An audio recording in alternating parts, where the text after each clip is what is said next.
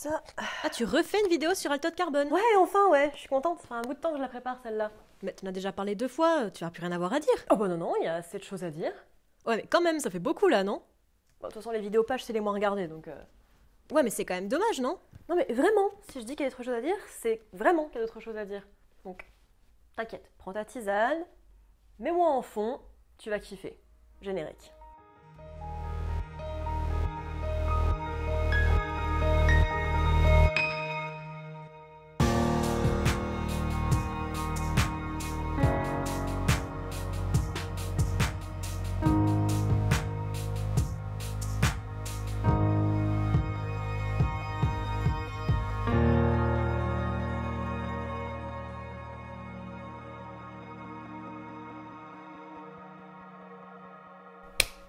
À tous, je suis Noémie, bienvenue sur Horizon Universe. Je sais, je sais, je sais, vous devez en avoir marre que je parle d'Alter Carbone et de la saga Takeshi Kovacs en règle générale. J'y peux rien, c'est aussi chouette. J'ai déjà parlé du premier livre dans ma vidéo Versus sur la série Netflix où j'ai aussi couvert la saison 1, mais j'avais vraiment envie de discuter de la trilogie dans son entièreté parce que, croyez-moi, il y a vraiment des choses à dire. Plongeons-nous dans cette petite aventure qu'est Takeshi Kovacs avec un bref résumé des trois livres. Des résumés courts, sans spoiler, comme d'habitude. Bon, c'est juste que le héros survit, vous vous doutez bien que ça s'appelle comme ça, c'est parce que le mec reste en vie pendant les trois bouquins, hein.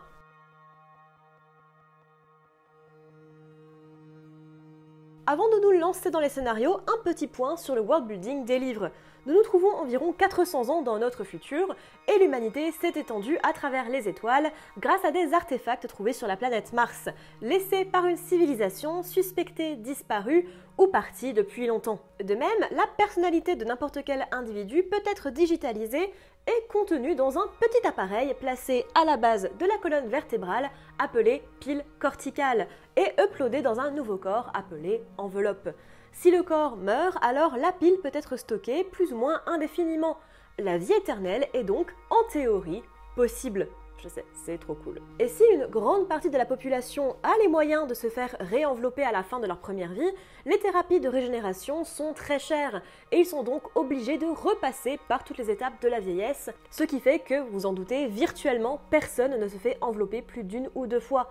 Cela est réservé aux Mets, aux références au Methuselah de la Bible, le top 1% de la population, ayant accès à toutes les thérapies possibles pour vivre virtuellement, encore une fois, pour toujours, notamment grâce au clonage, et donc pas besoin de passer par les étapes super chiantes de la vieillesse.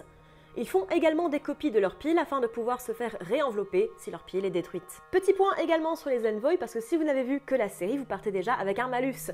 Les envoys, parce que oui, je dis le mot anglais parce que la traduction française est pas belle, elle est même très très moche, sont une troupe militaire d'élite servant à garantir et maintenant l'ordre au travers du protectorat, si dangereux qu'ils ne peuvent pas accéder à des postes en gouvernance au sein du protectorat une fois leur mission terminée. Et ils n'ont d'ailleurs normalement pas le droit d'aller sur Terre. Parce que le voyage interstellaire n'est pas encore très très rapide, les envoys sont entraînés pour que leur conscience soit envoyée à vitesse lumière au travers du cosmos, à prendre vite possession d'un corps et d'un nouvel environnement, avec des enveloppes boostées pour mieux ressentir et réagir. Atom Carbone. Nous suivons Takeshi Kovacs, un ex-envoy donc, qui se réveille à Bay City, sur Terre, après une longue période de prison en stockage, pour aider à élucider le meurtre slash suicide de Lawrence Bancroft. Tout porte à croire qu'il s'est donné la mort, mais lui est persuadé que non. Il est épaulé par Christine Ortega, une enquêtrice qui n'a franchement pas que ça à foutre de s'occuper de lui, et Poe, un hôtel IA qui l'aide à naviguer les différentes factions de Bay City. Broken Angels.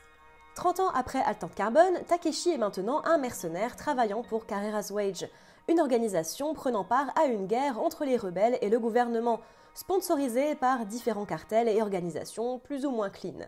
Alors qu'il est en convalescence, Takeshi est approché par Jan Schneider, cherchant une équipe pour une expédition afin d'exploiter un artefact martien retrouvé juste avant que la guerre n'éclate.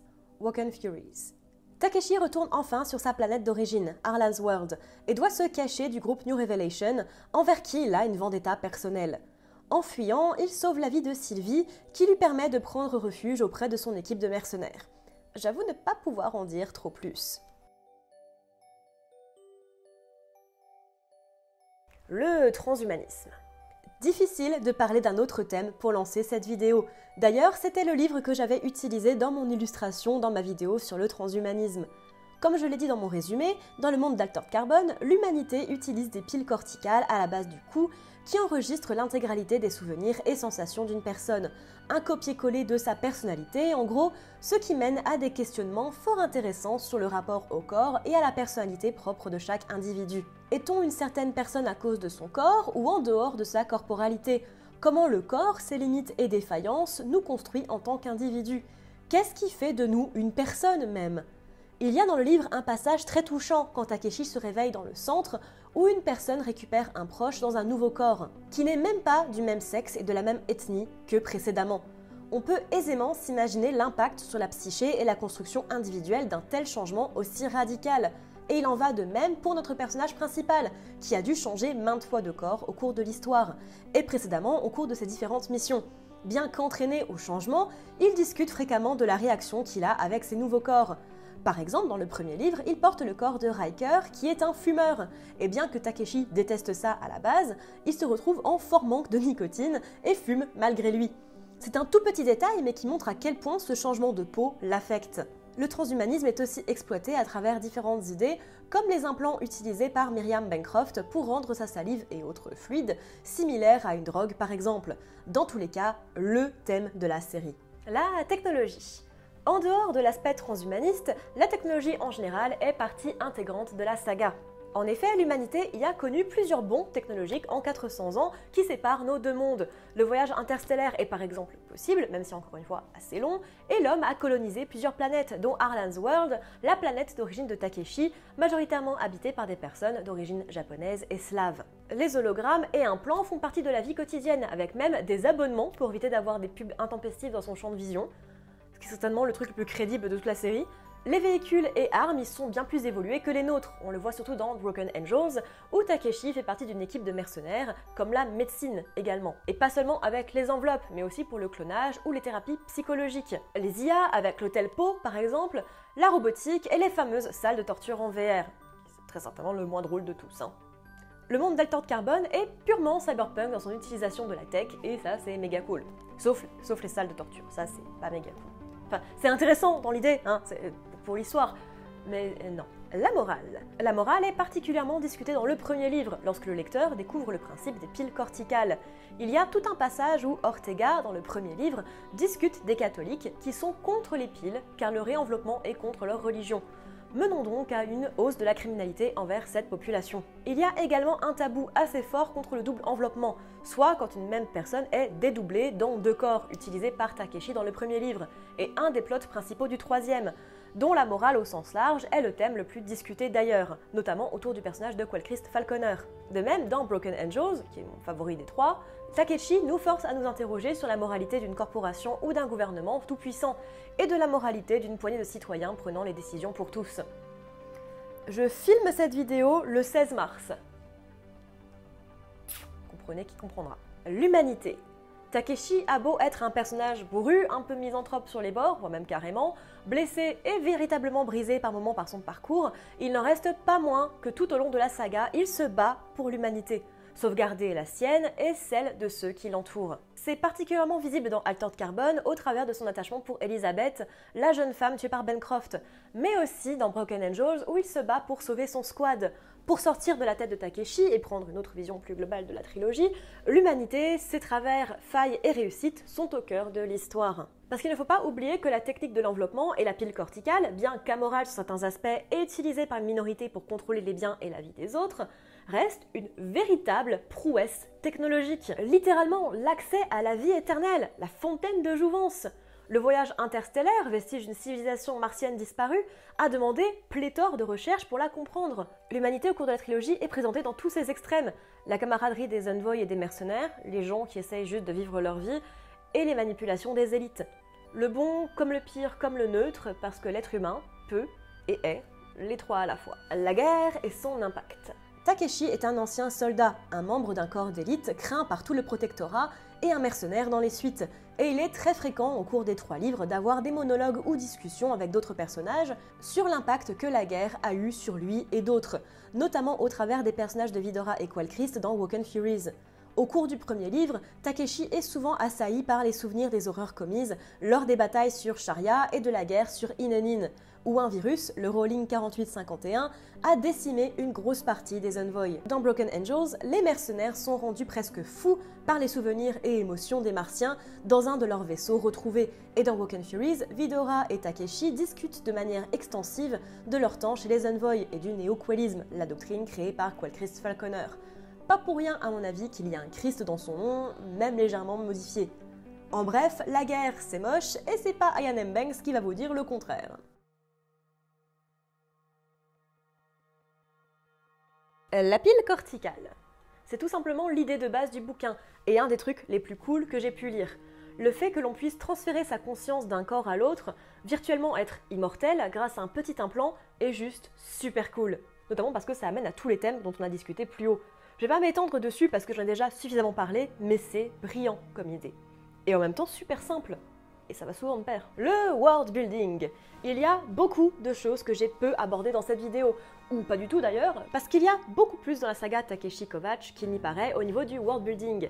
L'aspect principal est certes l'accès à la vie éternelle pour une partie de la population sous couvert d'avancées sociales majeures, mais la saga est beaucoup, beaucoup plus que cela, et offre une fresque épique d'un futur où l'humanité s'est dispersée à travers les étoiles. Et ce, grâce à la technologie martienne laissée par la civilisation depuis disparue ou déplacée. La plupart des planètes habitées par l'humanité, dont Arlan's World, a été le foyer d'une civilisation disparue, appelés les Elders ou les Anciens. Arlan's World, par exemple, est recouvert par des objets orbitaux surnommés les anges par la population. Le quellisme, inventé par Qualchrist Falconer, a enflammé les mondes lors de la perturbation. Bref, le monde de Takeshi Kovacs est vivant avec une histoire très développée, comme on peut le voir sous les récits de guerre de Takeshi, avec mille facettes dont on aperçoit à peine le sentiment. La violence. Et c'est là que je me dois de vous prévenir si ce n'est pas déjà apparent. La saga Takeshi Kovacs est extrêmement violente les scènes de baston ou de sexe ne sont pas, mais alors pas du tout dissimulées par un style d'écriture un petit peu tendre. Hein. Non, c'est cru, sans aucune langue de bois, mais jamais vulgaire, juste exposé de manière très frontale. Du coup, si vous avez du mal avec le sang, le cul et ce genre de choses, je ne vous conseille pas la lecture de la trilogie. Cependant, pour ma part, c'est ce qui m'a en partie fait apprécier sa lecture. Nous sommes dans la tête de Takeshi tout le long, et il est normal qu'un ex-soldat comme lui ne saupoudre pas la violence de sucre et de cannelle. Takeshi, véritablement un des points qui rend la trilogie aussi agréable, son personnage principal. Takeshi est un homme extrêmement intéressant à suivre, avec un vécu et une histoire aussi riches qu'horribles. Brisé, mais avançant toujours pour les autres et lui-même, ayant vu de ses yeux les horreurs de l'homme, mais n'abandonnant jamais les siens. Takeshi est un personnage méga cool et attachant. Son côté débonnaire et hors du temps en fait le parfait personnage pour nous plonger dans la saga dans Altered Carbon, et j'étais trop contente de le suivre dans la suite de ses aventures. En plus de cela, et sans spoilers, j'ai beaucoup apprécié son arc dans le dernier tome, qui était vraiment un des twists les plus sympas et rafraîchissants que j'ai pu lire. Une vision de futur pertinente. Attention, je ne dis pas que nous pourrons avoir recours à l'immortalité de sitôt. La probabilité que la pile corticale soit possible est vraiment faible, tout comme de trouver des artefacts de Dead Steve que l'on puisse utiliser.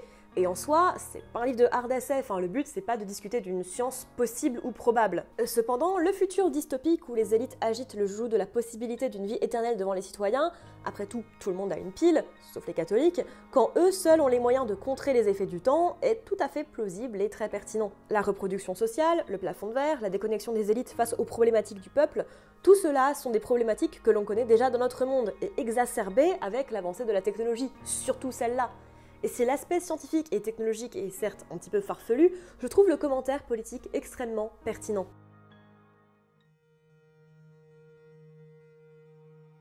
Alors, simple actionneur décérébré ou véritable dystopie intelligente? Et pourquoi pas les deux? Avec la saga Takeshi Kovacs, c'est deux mondes que tout oppose normalement, ou en tout cas pour le grand public, qui se marient. Le livre d'action ultra-violent où la loi du plus fort fait foi, avec option manipulation du corps politique et institution ultra militarisée sans visage, et le livre qui te fait te questionner la notion d'identité, la place de l'autre, de la vie éternelle et de la technologie à outrance, avec option élite corrompue et doctrine quasi religieuse. Takeshi Kovacs est plus qu'un simple livre d'action. C'est une clé vers de nombreux questionnements véritablement passionnants. J'ai toujours été, à titre personnel, extrêmement fasciné par les thématiques du transhumanisme et de l'identité. Et c'est certainement pour cela que cette trilogie a autant tapé dans le mille pour moi.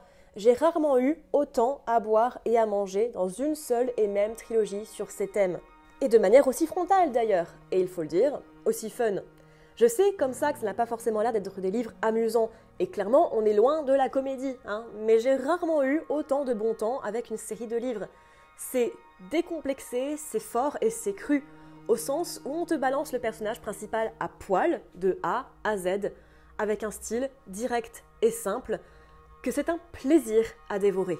Et une autre preuve de plus, s'il en fallait d'autres, qu'une œuvre peut être bourrine, ultra violente, sans filtre et un actionneur, sans être stupide avec des passages profonds, touchants et sincères. C'est simple pour moi, la saga Takeshi Kovacs est parmi ceux qui s'est fait de meilleur en SF dans les années 2000. C'est dit, et il fallait que ça sorte. Merci à tous d'avoir regardé cette vidéo, j'espère qu'elle vous aura plu. Je sais, je vous ai déjà beaucoup parlé de cette saga-là, parce que bah, c'est une de mes sagas préférées, et j'aime bien parler des trucs que j'aime bien, c'est le but de cette chaîne après tout. Voilà, n'hésitez pas à me dire tout ça en commentaire. Je vous retrouve sur mes différents réseaux sociaux, Twitter, Instagram et Goodreads. N'hésitez pas également à donner si vous le pouvez, si vous en avez l'envie sur Tipeee, ça m'aide toujours, hein, voilà, surtout avec là mes derniers problèmes de trépied. Et moi je vous dis à bientôt dans l'univers.